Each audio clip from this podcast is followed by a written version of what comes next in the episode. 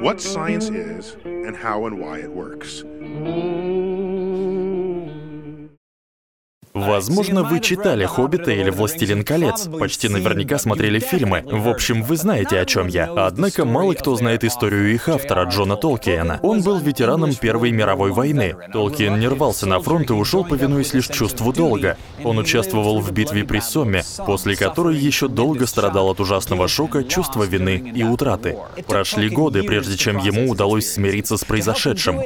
Он обратился к жанру фэнтези и создал мир, который помог ему самому и всем нам лучше понять войну, человеческую натуру, чувство потери и внутренний рост. Его романы родились на почве травмы, и это один из красивейших примеров того, как она может влиять на человека. Многие хотя бы раз сталкиваются с травмирующим событием и под воздействием стресса начинают вести себя иначе. Чаще всего со временем все возвращается на круги своя, но у некоторых это состояние затягивается и начинает разрушать их жизнь и жизнь окружающих. Это часто приводит к серьезным проблемам, например, к посттравматическому стрессовому расстройству, а попытке прийти в себя к развитию зависимости. Но этого можно избежать. В конечном счете Толкиену удалось притворить последствия травмы во что-то значимое и вернуться к нормальной жизни. И это называется посттравматическим ростом. Как это часто бывает, в психологии есть несколько подходов к посттравматическим расстройствам, но все они задают одинаковые вопросы. Как выявить и диагностировать такие расстройства? Какой метод лечения поможет пострадавшим прийти в себя?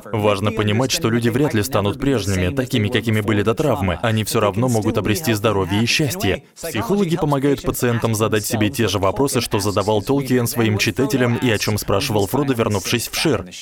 Как подобрать нити к прошлой жизни? Как жить, когда сердцем понимаешь, что нет пути назад?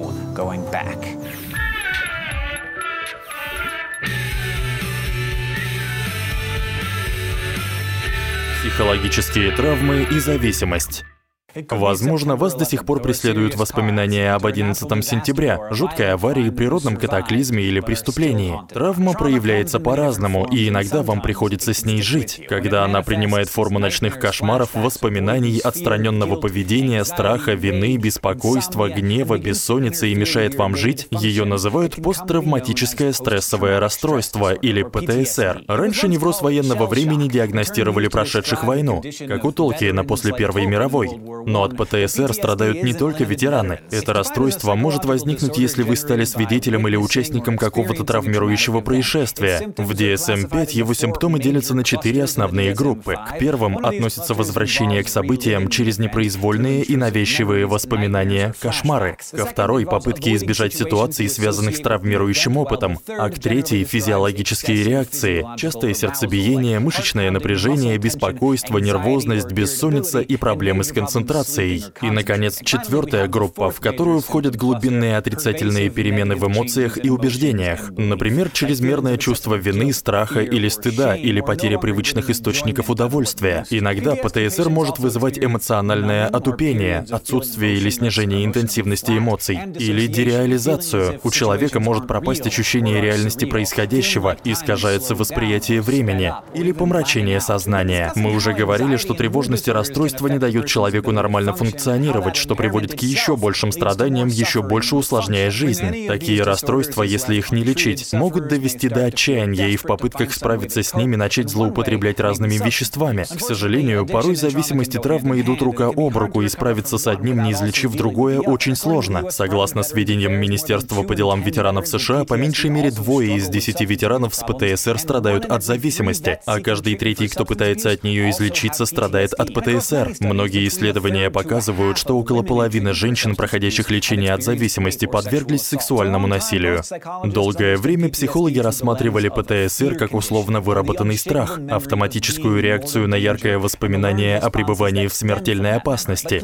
Но врачи поняли, что расстройство может также происходить из своего рода моральной травмы, что включает в себя не только насилие, испытанное человеком, но и вред, который он нанес или помощь, которую не оказал кому-то другому. В 21 год Брэндон стал стал оператором боевого дрона и 6 лет провел за монитором в бункере где-то на юго-западе США, наблюдая за Ираком и Афганистаном с камер беспилотника.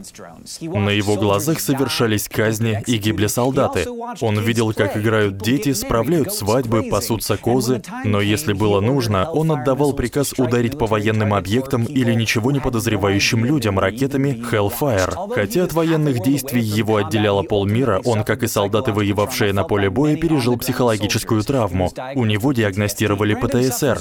Брэндон не опасается за свою жизнь, но все еще страдает от навязчивых воспоминаний, кошмаров, депрессии, тревоги и зависимости, так же, как и многие солдаты, побывавшие в бою, как и многие другие операторы дронов. Но почему некоторые, пережив травму, страдают от ПТСР, а другие спокойно живут дальше? Ну, в психологии сложно просчитать факторы риска. Согласно исследованиям, генетическая предрасположенность может сделать человека более уязвимым к расстройству. Еще мы знаем, что не последнюю роль играет прошлое и окружение. Тот, кто в детстве подвергался жестокому обращению, может быть устойчивее к травмирующим событиям, став взрослым. Но с другой стороны, такие люди иногда подавляют травмирующие воспоминания, как это часто делают и страдающие от ПТСР. И как мы уже говорили раньше, со временем это приводит лишь к усилению симптомов. Что касается происходящего в мозге, у ПТСР есть сходство с тревожными расстройствами. Так, лимбическая система волнами прогоняет по телу гормоны стресса вроде кортизола, когда в сознании возникает воспоминание о травмирующем событии. Мы говорили о роли миндалины и гиппокампа в реакции «бей или беги», которая при частом повторении может пагубно сказаться на организме. Согласно нейровизуализации, психологическая травма, а вернее химические процессы, которые она запускает, могут повредить и уменьшить гиппокамп. Эта область мозга также отвечает за сохранение воспоминаний, что объясняет, почему воспоминания, связанные с травмой, не переходят в долгосрочную память, а остаются свежими и живыми, возвращаясь в ночных кошмарах. Единственный возможный плюс в такой ситуации — это то, что некоторые люди, пережив травму, меняются в лучшую сторону. Лечение и поддержка помогают им прийти к посттравматическому росту, положительным изменениям, путь к которым лежит через борьбу и преодоление жизненных кризисов. Именно это произошло с Толкиеном. На поле боя он пережил тяжелейшую травму, но ему удалось воплотить свои воспоминания в удивительные по своей силе аллегорические истории. Истории, которые помогли не только ему, но и читателям всех возрастов по всему миру. И пусть так бывает не всегда, но порой то, что вас не убивает, и правда делает вас сильнее. Но порой страдания питают сами себя. Многие жертвы травмы прибегают к тому, что в народе называют самолечением, и попадают в зависимость от таких методов. Психологи определяют зависимость как неконтролируемое и чрезмерное употребление психоактивных веществ, или же поведение, которое приносит удовольствие, но вредит жизни, работе, здоровью или отношениям. Это злоупотребление алкоголем или наркотиками, нездоровое пристрастие к азартным играм, еде, шопингу, спорту или сексу. Порой люди с зависимостью даже не осознают, что они теряют над собой контроль. Зависимость может проявляться как физиологическая потребность в наркотиках, которая вызывает жуткие симптомы отмены, если прием препарата прекращается, или психологическое пристрастие к определенным наркотикам или поведению с целью заглушить негативные эмоции. Иногда людей с зависимостью клеймят как гедонистов, лишенных самоконтроля. Но часто люди употребляют наркотики или совершают определенные поступки из-за стресса или других психологических проблем. По разным причинам они не нашли иных выходов или же просто не знают, как это сделать. Зависимость зачастую второстепенна по отношению к более важным проблемам.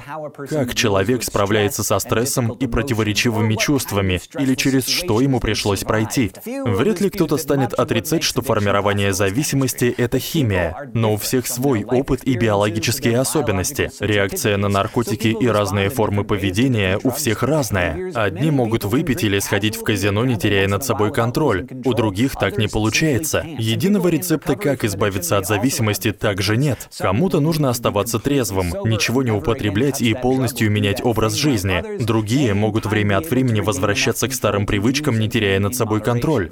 Кто-то может избавиться от пагубной зависимости самостоятельно, а кому-то нужна помощь специалистов и поддержка. Исследователи и группы вроде анонимных алкоголиков спорят о том, является ли зависимость психической болезнью, образно говоря, проблемой программного обеспечения, или физической болезнью, проблемой оборудования, связанной с биологией и генетикой, или и тем и другим. А пристрастие и зависимость — это одно и то же? В любом случае, сложно вылечить зависимость, не устранив проблему, которая ее спровоцировала. Некоторые считают, что разобраться с проблемой нельзя, если сперва не избавиться от зависимости. А пока спор продолжается, многие склоняются к тому, что лечить нужно и то, и другое. Это называется моделью двойного диагноза. Зависимость, которая берет начало в глубинных психологических проблемах, особенно эмоциональных травмах, таких как ПТСР, часто требует лечения сразу двух проблем. Но хорошо, что несмотря на всю сложность и страдания, которые приносят ПТСР и зависимость, у людей есть все шансы на выздоровление. Мы удивительно выносливые создания. С надлежащей поддержкой и умением мы можем многое преодолеть. Сегодня мы говорили о причинах и симптомах ПТСР и о том, как травма влияет на мозг. Мы рассмотрели зависимость, физическую и психологическую, связь между травмой и зависимостью и почему они требуют двойного лечения. И с присущей Фродо Бэггинсу мудростью коснулись темы посттравматического роста. Переведено и озвучено студией Верт Дайдер.